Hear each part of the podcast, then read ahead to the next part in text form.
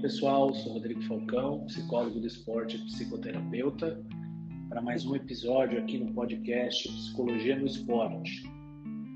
Hoje nós vamos falar sobre as principais habilidades psicológicas de atletas medalhistas olímpicos segundo a ciência. Uma pesquisa recente, após analisar a trajetória esportiva de diversos atletas, verificou algumas das habilidades psicológicas que levaram os mesmos a se tornarem medalhistas olímpicos. Essa pesquisa foi conduzida por uma psicóloga canadense, Nathalie Dorenbush, não sei se é assim que se fala sobre o nome dela, e foi publicada no Journal of Applied Sport Psychology, que é uma revista científica muito importante aqui para a área de psicologia do esporte, em abril de 2022. O nome do estudo é The Golden Medal Profile for Sport Psychology. Se a gente for fazer uma tradução livre, perfil da medalha de ouro para a psicologia do esporte, algo nesse sentido. Então, os autores verificaram a trajetória de medalhistas olímpicos do Canadá.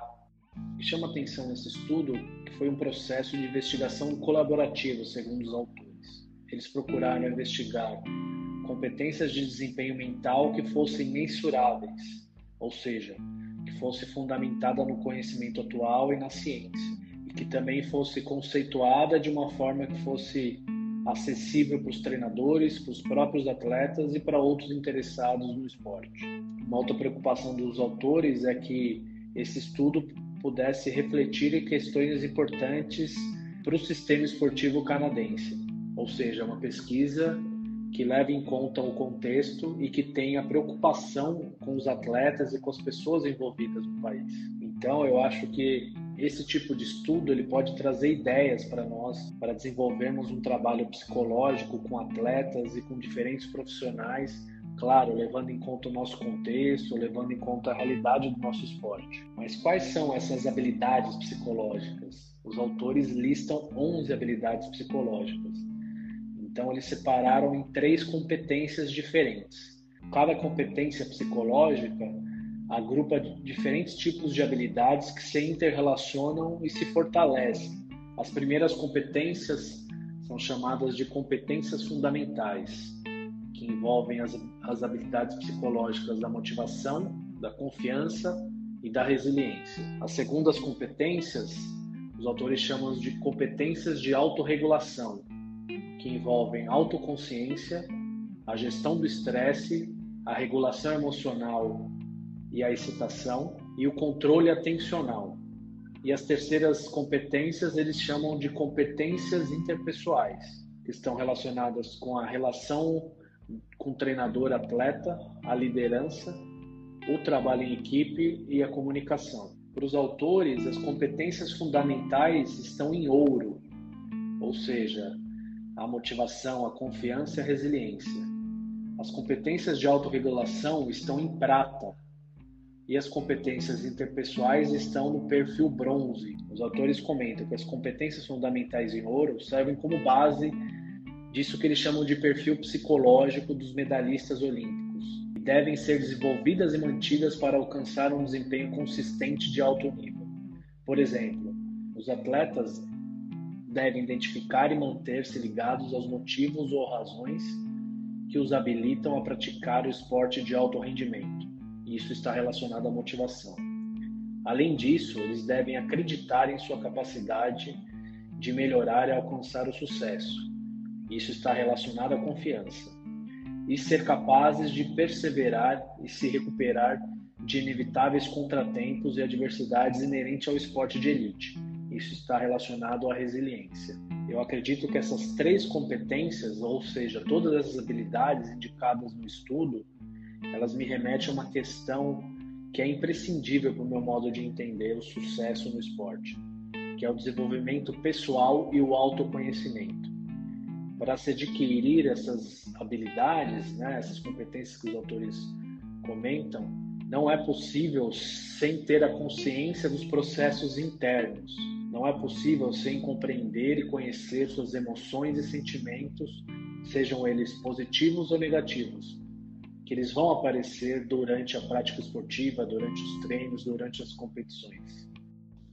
E um outro elemento que é fundamental em tudo isso, que os autores destacam, é com relação à saúde mental. Então tem uma frase bem bacana deles do estudo que diz o seguinte: a saúde mental é um construto abrangente que influencia a obtenção do desempenho mental e atlético. É um recurso importante para os atletas em relação ao seu desempenho e seu desenvolvimento. Vou além. Eu acredito que sem uma saúde mental equilibrada, não é possível ser um grande atleta ou ser uma pessoa vencedora. Sucesso e saúde mental andam lado a lado, ou melhor, um depende do outro. Sabemos que para ser atleta de alto nível tem um custo físico e emocional muito alto, mas esses sacrifícios pessoais não pode ser mais a qualquer custo. Ou seja, o ser humano deve estar sempre em primeiro lugar. É simples, nós temos inúmeros casos recentes envolvendo questões relacionadas à saúde mental no esporte. Então, alto rendimento esportivo sem saúde mental não é possível. São sinônimos hoje em dia. Porém, eu acredito que ainda temos que avançar na questão do estigma envolvendo a saúde mental.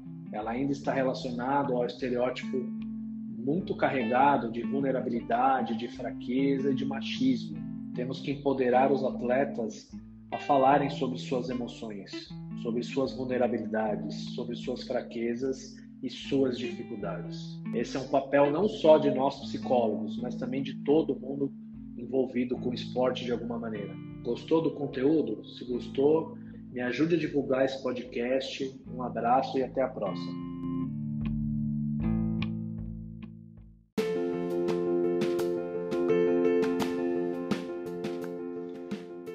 pessoal, sou Rodrigo Falcão, psicólogo do esporte, psicoterapeuta, para mais um episódio aqui no podcast Psicologia no Esporte. Hoje a gente vai falar sobre a Copa do Mundo de Futebol do Catar e também sobre a falta de psicólogo do esporte na comissão técnica do treinador Tite.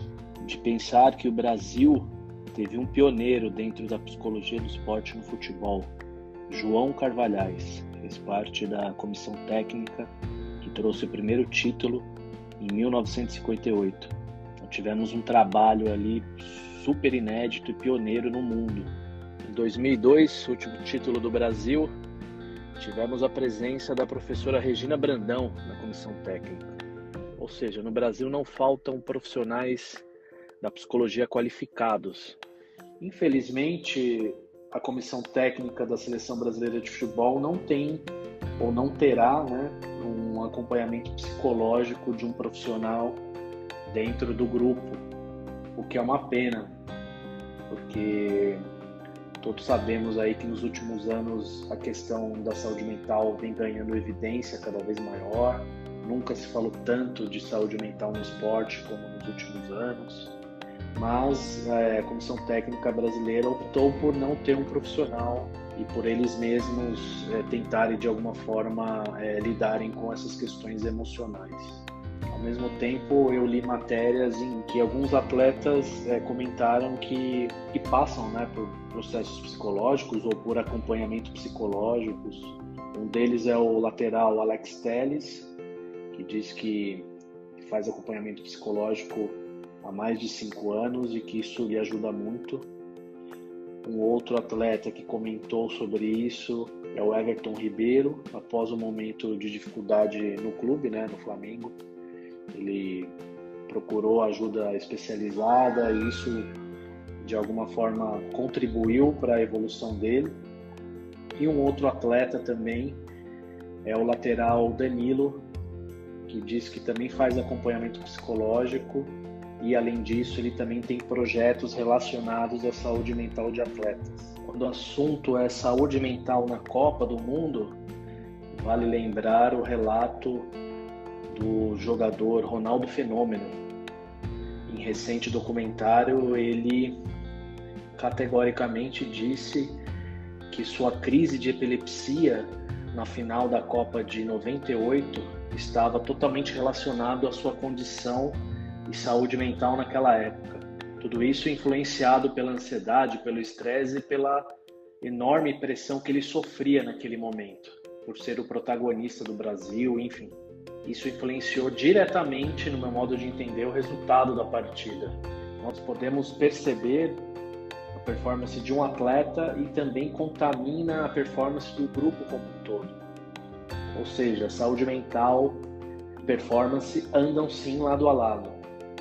E aí, pensando sobre isso, eu encontrei um artigo científico que ele traz quatro apontamentos para a gente sobre essas barreiras ainda que o futebol apresenta com relação à psicologia do esporte. Esse artigo ele foi realizado na Inglaterra com jogadores da Premier League. Uma tradução livre do artigo é a seguinte: um exame das experiências profissionais que prestam serviços de psicologia do esporte nas academias de futebol da Premier League inglesa. Ele foi publicado em abril de 2022 e a autora principal é a Francesca Dean. Ela é do Departamento de Reabilitação e Ciências do Esporte da Universidade de Bournemouth. Esse artigo ele traz quatro aspectos para a gente pensar. Eu vou falar sobre todos eles e também tentar de alguma forma responder essas perguntas né, que o artigo traz. Primeiro é o seguinte: existem barreiras para a implementação plena da psicologia do esporte no futebol, incluindo a falta de recursos financeiros para essa área. Eu creio que sim, existem barreiras por é, entendimento do que é a psicologia do esporte, do que, na verdade, recursos financeiros, se a gente for pensar principalmente nos grandes clubes, do Brasil e do mundo. Claro que os recursos financeiros são escassos nos times menores, mas nos times de grande expressão a gente entende que esses recursos existem. Eles têm que ser encarados como investimentos. Então, investir na psicologia do esporte é investir na saúde mental dos atletas. O atleta que tiver acesso à psicologia do esporte, ele poderá ter um desempenho melhor, ele poderá se concentrar melhor, performar melhor. O segundo aspecto que os autores apontam é que o entendimento real do papel e da importância da psicologia do esporte não é adequadamente esclarecido dentro dos próprios clubes. Eu acredito que isso realmente seja uma dificuldade, uma barreira, porque ainda há uma confusão entre a psicologia clínica e a psicologia do esporte, são coisas diferentes. Apesar de a gente utilizar recursos da psicologia clínica, a gente não faz necessariamente psicoterapia com os atletas. O nosso papel ali é fomentar as habilidades psicológicas do esporte. Gente faz aconselhamentos individuais e coletivos, a gente está atento aos sintomas e sinais com relação à boa saúde mental. Nosso papel é esse, com certeza, mas a gente não vai fazer terapia com os atletas. Então, talvez não há esse entendimento propriamente da principal função do psicólogo de esporte num grupo, que é fomentar a saúde mental, a partir daí performar da melhor maneira possível. É ensinar os atletas a como utilizarem seus próprios recursos psicológicos ou a otimizarem seus próprios recursos psicológicos, aprender recursos psicológicos que possam lhe ajudar na performance. O terceiro aspecto que os autores levantam é o seguinte: ainda existe um estigma a respeito do psicólogo no futebol. Quando presente, o profissional é solicitado para resolver problemas pessoais do atleta ao invés de atuar integrado ao desenvolvimento da performance. Eu não vejo problema em psicólogo fazer um aconselhamento ou até um atendimento clínico emergencial quando um atleta está em sofrimento. Creio que a gente pode fazer os dois papéis, tanto de aconselhamento quanto de desenvolvimento da performance. Trabalhar questões de coesão de grupo, de lideranças, de comunicação efetiva, da relação entre os atletas, entre os outros membros da comissão. Existe uma série de coisas que nós podemos fazer e fomentar dentro de um time de futebol. O quarto levantamento, segundo os autores dessa pesquisa, a confiança no trabalho dos psicólogos ainda é pouco consistente, principalmente por parte dos treinadores. Treinador é a principal liderança e o trabalho para ser consistente dentro de um grupo, ele tem que ser totalmente alinhado com o treinador esportivo. Então, existem ainda treinadores que têm uma resistência com o trabalho do psicólogo, talvez por desconhecimento, talvez até por questões de vaidade, de repente. Muitos treinadores ainda têm uma visão clínica da psicologia do esporte, mais focada nos problemas, nas dificuldades e não no potencial que a psicologia pode desenvolver nos atletas. Tem um exemplo bem bacana de uma relação super importante entre treinador e psicólogo, inclusive que estará presente na Copa do Mundo do Catar. O exemplo vem da Espanha, a relação entre o treinador Luiz Henrique e o psicólogo Joaquim Valdés. Eles trabalharam juntos no Barcelona e, pelo que se sabe, o trabalho é super integrado entre os dois visando diminuir o estresse, a ansiedade e a pressão que esses atletas sentem numa competição tão importante como esta. Então, o papel desse colega ali é trabalhar tanto a alta performance quanto a saúde mental. Mas para isso, obviamente, necessita de espaço, necessita de um processo que ele não se dá do dia para noite, ele se dá a longo prazo. Tanto é que o psicólogo acompanha esse treinador há muitos anos. Eu acredito que o que tem que ficar claro é que o psicólogo do esporte ele não vai ficar somente numa sala ou num consultório, enfim.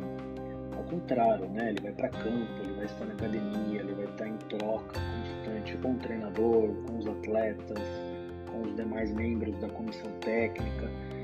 Claro que é importante ele ter um espaço reservado para conversas individuais, trabalho em grupo, etc Bom, o que sabemos é que nos próximos dias e semanas teremos fortes emoções, seremos invadidos aí por uma série de sentimentos e emoções positivos, negativos, conflitantes.